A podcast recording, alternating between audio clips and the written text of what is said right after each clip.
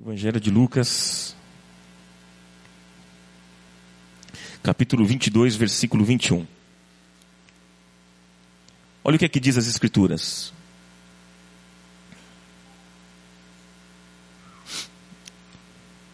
Diz assim: Jesus disse: Mas eis que a mão daquele que vai me trair está, está com a minha sobre a mesa.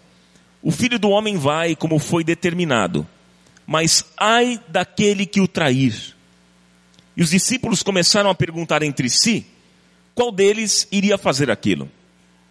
Surgiu também uma discussão entre eles acerca de qual deles era considerado o maior.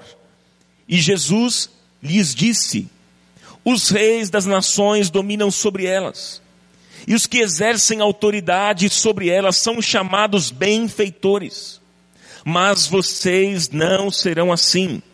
Ao contrário, disse Jesus, o maior entre vocês deverá ser como o mais jovem, e aquele que governa como o que serve. Pois quem é maior, o que está à mesa ou o que serve? Não é o que está à mesa, mas eu, disse Jesus, estou entre vocês como quem serve. Vocês são os que têm permanecido ao meu lado durante as minhas provações e eu lhes designo um reino, assim como meu pai o designou a mim, para que vocês possam comer e beber a minha mesa no meu reino e, e sentar-se em tronos, julgando as doze tribos de Israel. Versículo 31 agora. Simão, Simão, Satanás pediu vocês para peneirá-los como trigo, mas eu orei por você, para que a sua fé não desfaleça. E quando você se converter, fortaleça os seus irmãos. Mas ele respondeu: Estou pronto para ir contigo para a prisão e para a morte. E Jesus respondeu: Eu lhe digo, Pedro, que antes que o galo cante hoje, três vezes você negará que me conhece. Até aqui. Tá bom. Pai, em nome de Jesus, eu quero dedicar esse, esse tempo, esses poucos minutos, para a gente para ouvirmos a tua voz. Fala ao nosso coração, Senhor.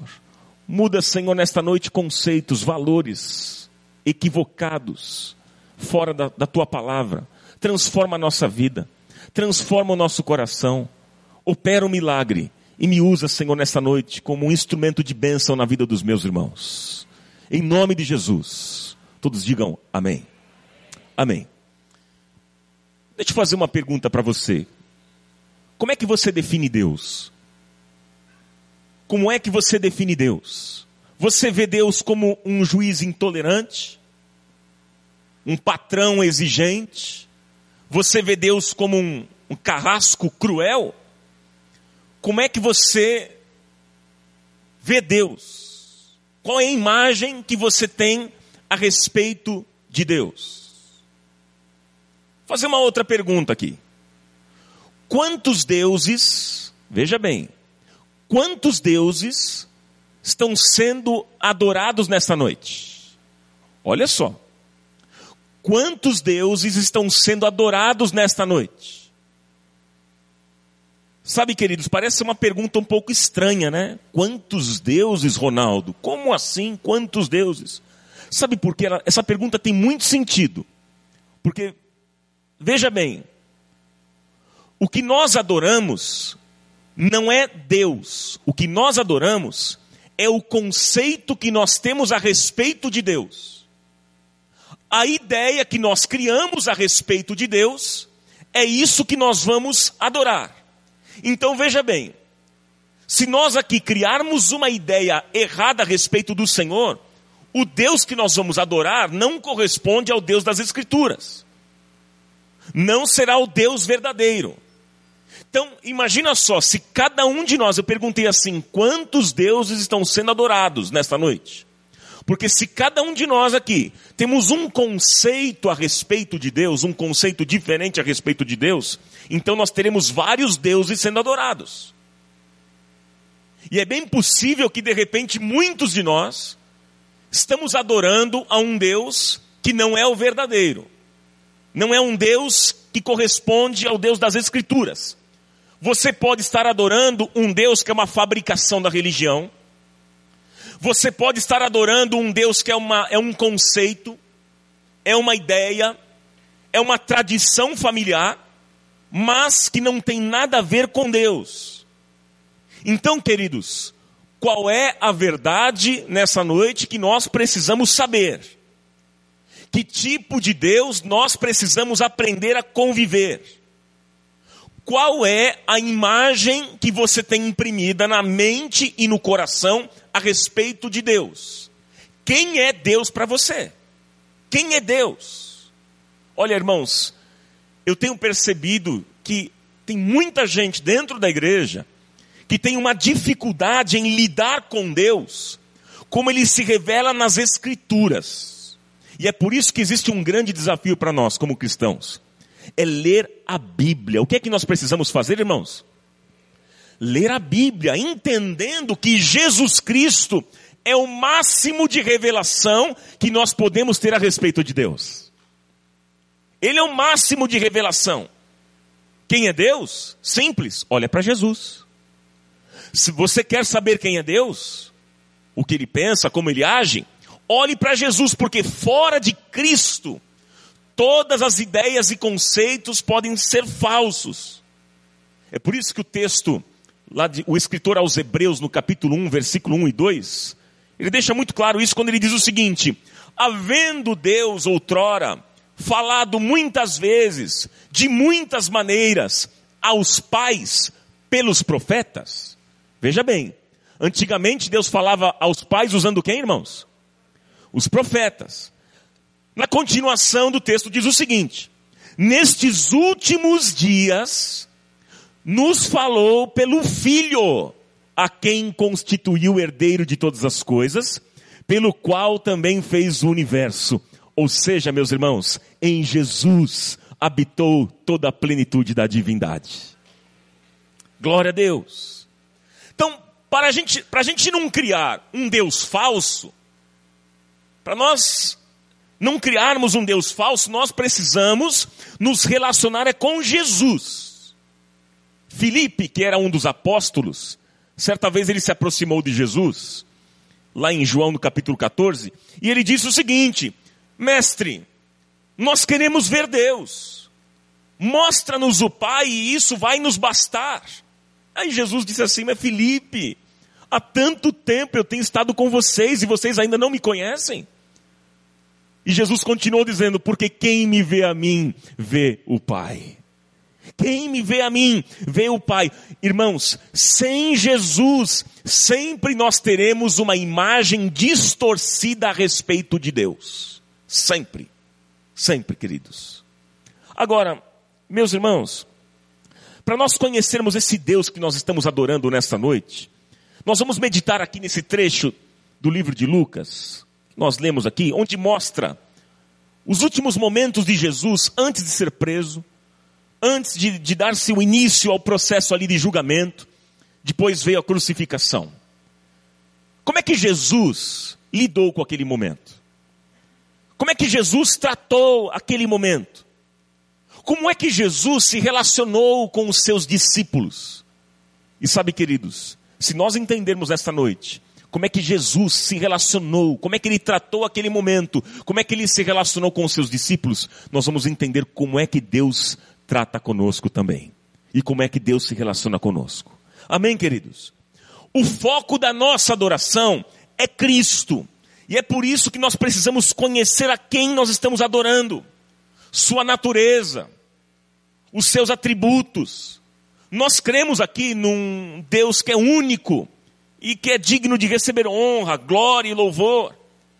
E apenas numa crescente intimidade com Cristo, principalmente versículo 3, quando ele disse: conheçamos e prossigamos em conhecer ao Senhor. Amém? Vamos conhecer o Senhor? Através das Escrituras é que nos levará a conhecer é, verdadeiramente o Pai. Por isso aí vem o desafio do profeta, né, de Oséias, lá no capítulo. Queridos, eu quero pontuar algumas coisas tão importantes com você aqui nesta noite, porque eu quero falar com vocês sobre o caráter de Cristo. Quem é? Quem é Jesus? Quem é? E esse texto deixa muito claro para nós o caráter de Cristo. Primeira coisa que eu encontro aqui nesse texto, que para mim é muito claro, é que ele é paciente, terno e cuidadoso. Quem ele é, irmãos? Paciente, terno e cuidadoso. Então veja bem, os discípulos aqui no versículo 21 ao 24 da nossa leitura, os discípulos se revezam com atitudes baixas e pouco novo dos doze discípulos havia o Judas, traidor, havia uma disputa interna por poder entre os discípulos e Pedro, hombres. Mas Jesus foi paciente com aquela turma até o fim. Já era a última hora. Já era o último instante. E arrotando braveza para esconder o homem frágil que ele era. Então veja bem, é interessante porque quando a gente olha esse texto, o nosso olhar parece que fica meio fixo em Judas. E a gente pega Judas para Judas. A gente malha o Judas. É, não tem esse papo do malha o Judas? A gente olha para o Judas e malha o Judas. Mas vamos ser sinceros, queridos. A verdade é que ele não foi tão pior do que os outros, não. É claro que ele foi indigno. É claro, sim, que ele foi perverso nessa história. Mas e quanto aos outros discípulos? Quando Jesus anuncia a sua morte, o texto mostra claramente para a gente que os discípulos começam uma disputa interna por poder, para saber quem era maior. Isso é uma atitude baixa ou não? Claro que é. E aí depois surge Simão Pedro, dizendo o seguinte: olha, mestre, é o seguinte, ó, todos podem te trair, mas eu não. Eu estou contigo, se precisar morrer, eu morro por você. Olha, conta comigo. Aí Jesus disse assim, mas Pedro, para com isso, vai. Pedro, para. Para, Pedro. Pedro, para, para, Pedro. Eu sei que não é isso. Pedro, eu já te conheço. Eu sei que não é essa história que você está falando. Eu te conheço o suficiente para saber que não é nada disso. Então veja bem, irmãos, são três atitudes baixas aqui que nós encontramos: a de Judas, a dos discípulos e Pedro. Vamos repetir? Judas, discípulos e, e Pedro. Gente, o ser humano é assim. O ser humano é assim quando nós esperamos das pessoas atitudes nobres. O que surge é mesquinharia, é egoísmo, é covardia, é, é, é traição. Mas sabe, queridos, Jesus foi paciente com essa turma até o fim. Jesus foi paciente com os discípulos até o fim. Jesus aqui está para entregar como doação a sua própria vida. E os discípulos revelam naquele momento uma pequenez de mente. Mas sabe, queridos, Jesus se mostrou como Deus tem se mostrado ao longo da história da humanidade, como um Deus paciente, terno e cuidadoso. E essa é uma das verdades que nós temos dificuldade de absorver. Pois, apesar das nossas limitações, que são muitas e são parecidas com as dos discípulos, mesmo limitados assim, Deus nos quer bem. Dá glória a Deus, meu irmão porque Deus nos quer bem. Jesus foi paciente com Pedro, que era impetuoso. Jesus foi paciente com Filipe, que era lento em compreender. Jesus foi paciente com Tomé, que era cético. Jesus foi paciente com João, que tinha os seus espasmos de violência. E sabe, queridos, assim Deus é conosco. Ele não desiste de nós. O amor de Deus é um amor leal e ele caminha conosco mesmo quando a nossa vida é uma negação e uma decepção. Deus está conosco, Ele nunca nos abandona quando nós nos mostramos falhos e pequenos, porque o amor de Deus é um amor eterno e incondicional. Glória a Deus. Irmãos, Jesus seria traído por Judas. Ele sabia ou não? Sim ou não? Sabia que seria traído por Judas. E o que é que ele fez? Ele lavou os pés de Judas. Jesus viu ali os discípulos numa disputa interna por poder, por posição. Jesus sabia que Pedro iria o negar. Jesus tinha todos os motivos para virar as costas para aquela cambada, gente. Tinha motivos, de sobra. Te garanto, se estivéssemos no lugar de Jesus, faríamos isso. Com esse tipo de gente, traidores, uma disputa interna por poder, o outro arrotando braveza. E sabe, queridos, o que a gente encontra nesse texto é que o Senhor não vira as costas para essa turma. Ele não vira as costas para os discípulos. Sabe, queridos, tem muita gente aqui que de repente veio hoje nesta noite, está dizendo assim, oh, Ronaldo, eu acho que Deus já não olha mais para mim. Deus não dá mais atenção para mim. Eu acho que Deus já me deixou de canto, tá? acho que eu estou de castigo, Ele não quer falar comigo. Olha, meu irmão, deixa eu dizer uma coisa para você. Se você tem essa ideia, você está equivocado. Porque se você hoje está aqui, isso mostra que Deus não virou as costas para você. Se você está aqui neste lugar ouvindo esta palavra, isso é claro que Deus não virou as costas para você. E se Ele não virou as costas para você, Ele vai marcar a sua vida, vai pontuar a sua história, vai mudar o rumo da sua história, meu irmão porque Ele ama você. Esta é a beleza do amor de Deus por nós. Aleluia! Deus ama você.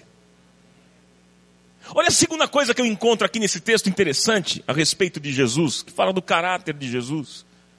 Ele é servo e ele é amigo. Ele é o que, irmãos? Ele é servo e amigo.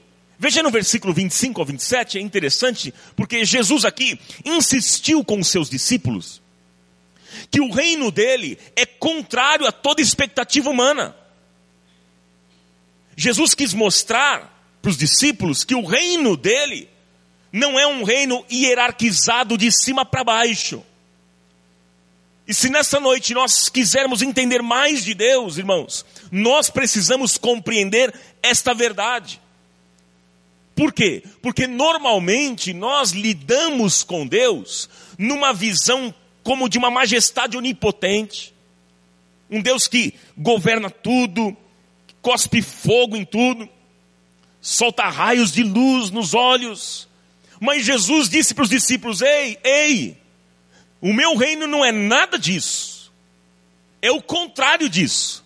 E aí no versículo 25 ele disse: Olha só, palavras de Jesus: Os reis dos gentios dominam sobre eles, e os que têm autoridade sobre eles são chamados benfeitores. Mas não sereis vós assim. Antes, o maior entre vós seja como o menor. E quem governa como quem serve. Pois qual é maior? Disse Jesus. É quem está à mesa ou é aquele que serve? Porventura não é quem está à mesa? Sim. Mas eu, disse Jesus, eu, porém, estou entre vocês como menor.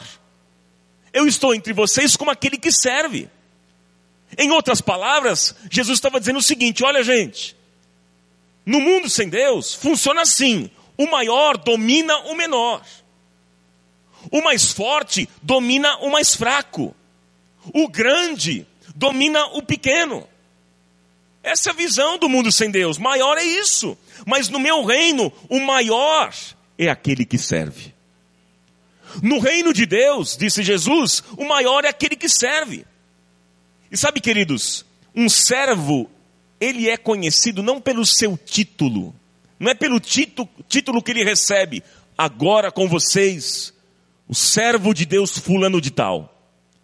Você conhece um servo é pelo seu estilo de vida. O servo é aquele que, sendo tratado como servo, ele reage como servo. O servo é aquele que, que dá a sua vida, ele entrega a sua vida, ele dá a sua vida para amar as pessoas, para servir as pessoas, para lavar os pés das pessoas. E foi isso que Jesus fez. Eu acho engraçado, gente, porque tá cheio de crente dizendo o seguinte, né? Porque, ó, se tem uma coisa que crente gosta, é frase de efeito. É ou não é? Por exemplo, vou dizer uma frase que crente gosta: receba. Receba. Né? Se falou receba, crente está recebendo. Você consegue construir a tua vida na base do receba? Receba, receba. Tem gente que gosta de frases de efeito. Receber o quê? Receba, não sei. Então, uma das frases, inclusive ela é bíblica, mas tem gente que gosta e usa como uma frase de efeito. Por exemplo, olha, você foi chamado para ser cabeça e não cauda. Aí eu fico pensando, olha, tá cheio de crente querendo ser cabeça e não cauda, né? Eu fico imaginando um monstro, um cabeçudo. Só dá cabeça. Mas é interessante ainda, porque quando as pessoas falam sobre isso, de quererem, elas desejam ser cabeça e não cauda, elas usam essa frase para prosperidade financeira, para conquistas materiais, para riquezas. Eu quero ser cabeça, eu vou ser muito rico. Eu quero ser cabeça, eu quero ser chefe. Percebe? Sempre o maior. Eu quero ser grande, que eu fui chamado para isso. Quero ter muito dinheiro. Mas eu fico pensando, por que, que a gente não usa esta frase que é bíblica, eu quero ser sim cabeça e não cauda, mas no sentido de do amor.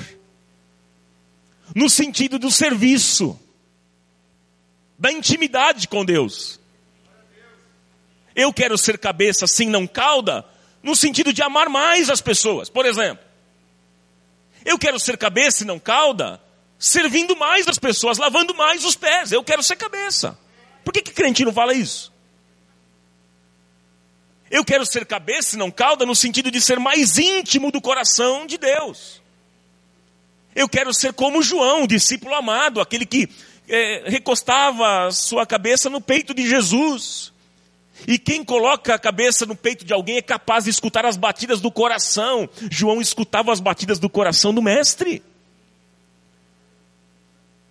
Mas não, as pessoas querem ser grandes, poderosas, ter muito dinheiro, muita riqueza. Triste isso. Mas sabe, queridos, Deus não lida com a humanidade na base da força. Veja que no céu não vai ter cadeado. Deus lida conosco na liberdade, e isso mostra que as relações de Deus conosco não são relações de poder, de ser maior, de grandeza, de mas são relações de amor, de cuidado, de parceria. Deus não entra na minha história, Deus não entra na sua história, meu irmão, mandando em tudo, exigindo tudo, chutando tudo, atropelando tudo. Deus faz isso com a gente? Não mas ele entra na nossa história em Cristo Jesus e se mostra como aquele que caminha conosco, como servo e como amigo. Louvado seja o nome do Senhor. Esse é o nosso Deus, é Jesus. Sabe, queridos, o reino de Deus é contrário a todas as expectativas humanas que nós temos. Mas há uma terceira coisa que eu vou deixar aqui para o teu coração, que fala sobre a respeito de Jesus. Terceira coisa. Ele é o modelo. Ele é a referência. Quem Jesus é? O modelo. que mais? Ele é referência. A nossa maior. O versículo 28 e 29 da nossa leitura aqui, Jesus, ele convocou os discípulos a perpetuarem na terra o mesmo ambiente que ele promoveu. Os discípulos haviam andado com Jesus, e partilhado do sofrimento de Jesus. Aí Jesus aqui em outras palavras, ele disse o seguinte, olha, assim como eu fiz, façam vocês também. Ou seja, eu deixei o modelo. Ele é a nossa referência. Então ele disse, ó, o modelo está aqui. Assim como eu fiz, agora chegou a hora de vocês. Façam vocês também. Mas olha, irmãos, infelizmente, queridos, infelizmente, o cristianismo nos dias de hoje. Cristianismo nos dias de hoje tem sido associado com poder, com glória, com prosperidade, com vantagens que não tem nada a ver com o reino de Deus. Como isso é triste. Hoje em dia, muitos líderes e pastores criaram um cristianismo de ostentação. Você tem que ter. Você tem que ter. Deus quer que você tenha. E aí, se você não tem, vão dizer que você está em pecado. Se você não tem, então porque você está falhando em alguma coisa com Deus. De repente o seu dízimo você precisa conferir melhor. Se você não tem, então é a mão de Deus que está pesando na sua vida. É praga, é maldição. Essa é a visão, é, o tipo de cristianismo que tem se pregado nos, nos dias de hoje. Porque o valor para essas pessoas é o ter e não o ser. É o ter e não o ser. E deixa eu dizer uma coisa para você: o maior desejo do coração de Deus não é que você tenha, é que você seja. Porque você sendo o que Deus quer que você seja, as bênçãos do Senhor virão e te alcançarão. Você não vai precisar ficar correndo atrás de bênção. Tá cheio de crente na neura, doente, né? Até fazendo tratamento psicológico que tá, surtou. Correm atrás de bênção. Meu irmão, não vá pelo caminho mais difícil. Vá atrás do abençoador, o dono das bênçãos, que pode todas as coisas. O mais importante para Deus não é que você tenha, ou que você faz, é o que você é. Deus está preocupado com você, o que você é.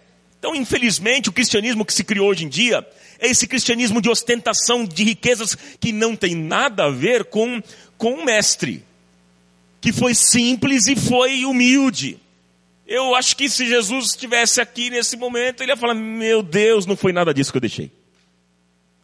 Ele ia ficar assustado com aquilo que ele ia ver.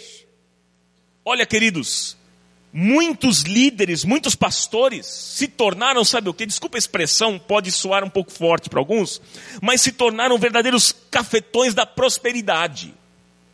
É. Que triste isso eles se relacionam com um Deus capitalista, um Deus da barganha, um Deus da troca, um Deus do consumo, um Deus do comércio que não tem nada a ver com o Deus das Escrituras. Então, desculpem usar essa expressão, mas parece que eu não encontro outra. São verdadeiros cafetões sim da prosperidade. Por quê? Porque eles lideram a igreja num espírito de idolatria e consumismo, levando a igreja à destruição. Olha o perigo, irmãos. Então deixa eu dizer uma coisa para você. Jesus, meu irmão, Jesus não morreu na cruz do Calvário para te dar carro novo, para te dar casa nova, para te dar fazendas e muitas riquezas, mas Jesus morreu na cruz do Calvário para te salvar do poder do pecado e da escuridão. Foi para isso que ele morreu. Diga glória a Deus. Então, o que é prosperidade? Prosperidade é aquilo que Paulo falou para Timóteo. Lá em, segunda, em 1 Timóteo, no capítulo 6, quando ele disse assim: é, Timóteo, homem de Deus, Fuja dessas coisas. De correr atrás de riquezas, porque muitos se perderam no meio do caminho, correndo atrás desse negócio. E aí ele diz o seguinte: Paulo disse assim: foge destas coisas, Timóteo, e segue a piedade, a fé, o amor, a paciência e a mansidão. Então, prosperidade, meu irmão, prosperidade é piedade, prosperidade é fé, é amor, é paciência, é a mansidão. Amém? Essa é a prosperidade que o Evangelho de Jesus traz para mim e para você. Quantos querem experimentar dessa prosperidade? Amém? O que Jesus quer de, de nós, queridos? O que, que Ele quer? Que nós apenas possamos dar continuidade àquilo que Ele deixou quando Ele esteve entre nós. Parece que está difícil para a gente. Era tão simples, a gente complica tanto, gente. Era tão simples. Sabe, queridos, o que nós testemunhamos Jesus ser e fazer é a nossa obrigação continuar sendo e fazendo, é a nossa missão como igreja. Jesus está dizendo para mim e para você hoje. Você quer uma palavra profética para sua vida ou não? Quer ou não? Tá. Eis que te digo de mim mesmo para ti. Jesus está dizendo para mim e para você hoje: deem continuidade àquilo que eu deixei entre vocês, quando eu estive entre vocês. Vamos dar continuidade? Ele é a referência, ele é o modelo para a nossa vida. Amém? E por último, eu quero deixar um outro aspecto do caráter de Jesus. Por último, ele nos ama incondicionalmente. Ele ama incondicionalmente. Vamos repetir isso? Jesus ama incondicionalmente. Mais uma vez, Jesus ama incondicionalmente. Agora veja bem o texto aqui, porque agora no versículo 31, o negócio virou para Pedro. Agora conversa com Pedro. E naquele momento, Jesus mostrou para Pedro que a sua amizade, amizade fiel permaneceu inquestionável. Pedro foi um homem imprevisível, por isso que a sua atitude foi patética. Toda pessoa previsível é patética, tem atitudes patéticas. Toda pessoa se torna patética. E em outras palavras, o que é que Jesus disse para Pedro?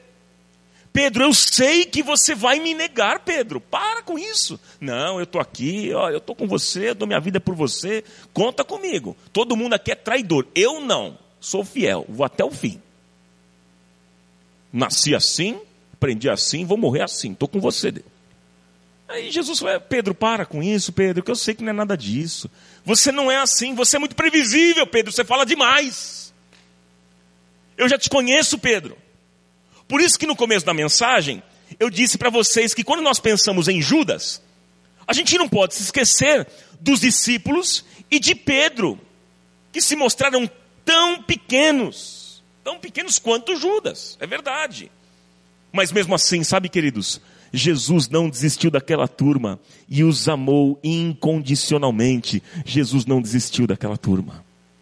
Sabe, queridos, a despeito das atitudes dos discípulos, Jesus continuava amando aquela turma. Sabe por quê? Uma coisa que me chama a atenção a respeito de Jesus: Jesus separa a atitude da pessoa. Uma coisa que nós não conseguimos fazer. Quando alguém falha com a gente, o que, que a gente faz? A gente vira as costas, a gente abandona, não quer falar mais, a gente faz cara feia. E como é que Jesus reage? É interessante porque Jesus separava a atitude da pessoa. Deixa eu dizer uma coisa para você, meu irmão. De repente você está fazendo alguma coisa que o Senhor não está se agradando. Mas uma coisa é verdade. E é pecado diante de Deus, de repente, aquilo que você está fazendo. Mas uma coisa é verdade. Ele ama você incondicionalmente, ele não abre mão de você. Ele vai até o fim. Você crê no amor incondicional dele ou não? Agora, gente, o que é que significa santidade? O que, é que significa, o que, que é ser santo? E aqui nesse, nesse trecho final da mensagem, eu quero que você tenha muita atenção, porque agora eu vou entrar por um caminho de navalha. O que é que significa ser santo? É, eu gostei de uma frase do Nelson Mandela, ele disse o seguinte: que santo são os pecadores que continuam tentando. Santos são os pecadores que continuam tentando, ele disse. Eu tenho entendido que ser santo não significa ser perfeito, porque a gente pensa que ser santo é ser perfeito. Ser santo não é ser perfeito, mas são aqueles que se sentem amados de Deus e vivem este amor até as últimas consequências. Quem é o santo? Santos são aqueles que não desistem de Deus. Ó oh Deus, minha vida não está ainda tal para contigo, mas eu não desisto do Senhor vai ter que me engolir. Santos são esses que não desistem. Veja que quando Jesus ele, ele vai corrigir o comportamento de Pedro, ele não corrige os atos de Pedro, mas ele mostra para Pedro que Pedro é amado. Como disse hoje aqui, meu querido que estava ministrando aqui, ele, ele falou do texto de João no capítulo 21 quando Jesus perguntou, Pedro, tu me amas? E o que, que ele respondeu?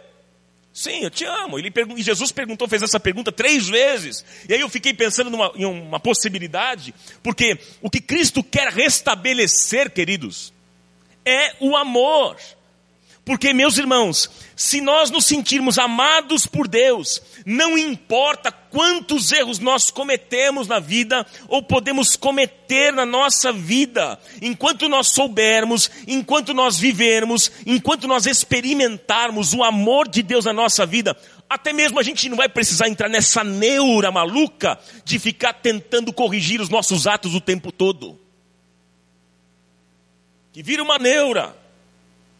Agora eu pego um pouco mais pesado, uma frase de Santo Agostinho. Santo Agostinho ele fez a seguinte declaração: Ame a Deus e faça o que quiser. Olha essa frase como ela é perigosa. Se você não souber ler direito essa frase. Ela é perigosa ou não? Mas olha a declaração: ame a Deus e faça o que quiser. Essa frase está corretíssima. Sabe por quê? Porque quem ama é zeloso. Quem ama é cuidadoso. Quem ama não faz porque ama. Então veja bem a frase: faça o que quiser. Você pode fazer o que você quer ou não? Você tem liberdade para isso? Você tem livre-arbítrio para fazer ou não? Sim ou não? Claro que sim, todos nós. Se você quiser sair daqui hoje e agredir alguém na rua, se você quiser, você vai poder fazer. Se você quiser se jogar na frente de um caminhão, por exemplo, se você quiser, você pode. Ah, Ronaldo, é carnaval, vou agora sair daqui, vou lá para a balada, vou encher a cara, eu vou me drogar. Você pode fazer isso ou não pode? Sim ou não? Sim, e por que, que você não faz? Porque você ama. Porque o amor é cuidadoso. O amor é zeloso. O amor não faz porque, porque ama. O amor Queridos, quem ama a Deus é aquele que pode dizer como o salmista dizia no Salmo 40, versículo 8, quando ele disse: Deleito-me em fazer a tua vontade, ó Deus meu. Sim, a tua palavra está dentro do meu coração. Queridos, quem ama está disposto a abrir mão de alguma coisa em nome do seu amor. Se você não abre mão de nada é porque você não ama coisa nenhuma. Então, então é o seguinte: nunca diga que você ama, isso vale tanto no nosso relacionamento com Deus e também o, nos nossos relacionamentos uns com os outros. Nunca diga que você ama se você não estiver disposto a abrir mão de alguma coisa em nome desse amor. Porque senão, é, é, palavras jogadas ao vento. Qualquer um pode falar que ama quando está interessado em conquistar uma garota, por exemplo. A gente pode dizer, esse, esse eu te amo, Qualquer um pode dizer, é ou não é? Mas você vai saber se ama mesmo é quando você está disposto em abrir mão de alguma coisa em nome do seu amor. Então, ame a Deus e faça o que quiser. Tá liberado, Ronaldo? Tá liberado. Sabe por quê? Eu sei que se você realmente amar a Deus, de verdade você não vai fazer porque você o ama, porque você entende que o amor é cuidadoso, o amor é zeloso. Amém? Agora, gente, essa ideia, essa ideia de ficar corrigindo os nossos atos o tempo todo, isso só gera hipocrisia. Esse negócio de vir na igreja e tentar se mostrar como um santo que nunca erra, isso só gera falsidade. E o que Deus quer de nós não é nada disso, queridos. Não é nada disso. O que Deus quer de nós é que a gente viva na luz porque se andarmos na luz, como Ele na luz está, temos comunhão uns com os outros e o sangue de Jesus Cristo, seu Filho, nos purifica de todo pecado. Glória a Deus! Aleluia! Então, nessa noite, o que nós precisamos saber, queridos, é que nós somos queridos de Deus. Nós somos amados de Deus. Ele nos ama incondicionalmente. Nós devemos também amar a Deus e viver este amor até as últimas consequências. Eu não te largo, Deus, por nada na minha vida. Sabe por quê, queridos? Porque quem viver este amor até as últimas consequências pode até ser um homem mesquinho como foi Pedro. Pode até ser, mas vai se tornar um homem segundo o coração de Deus. Glória a Deus. Sabe, Deus não está decepcionado com você, não, meu irmão, porque Ele nunca criou ilusões a seu respeito. É, você sabe que o lindo do Evangelho, sabe, sabe que o lindo do Evangelho é que Deus nos ama mesmo sem a gente merecer. Isso não é bom saber, gente? Isso é o lindo do Evangelho. O lindo do Evangelho é que nós somos imprescindíveis para Deus. O lindo do Evangelho é que Ele nos ama incondicionalmente. Isso é lindo. Deus, Deus nunca vai nos amar mais do que Ele nos ama agora e nem vai nos amar menos do que nos ama agora. Nunca. Você não consegue fazer Deus parar de te amar, meu irmão. Você pode até tentar, vou fazer agora que Deus pare de me amar. Você pode até tentar, mas você, meu irmão, não vai conseguir, porque o amor de Deus não é baseado no que você é, mas é baseado no que Ele é. O amor de Deus não é baseado no que você faz. O amor de Deus é baseado no que Ele já fez por você na cruz do Calvário. O amor de Deus por nós, queridos. Creia nisso. Sabe, meus irmãos, Deus é o verdadeiro significado da palavra amor. Por isso que a Bíblia diz lá em 1 João 4 que Deus é amor. Deus é amor. E sabe que por Ele nos amar incondicionalmente, por Deus nos amar de verdade, a Bíblia declara que o amor cobre uma multidão de pecados. Olha, meus irmãos, nós somos muito amados por Deus. Receba essa palavra nessa noite, em nome do Senhor Jesus para a sua vida. Vamos aplaudir a palavra do Senhor.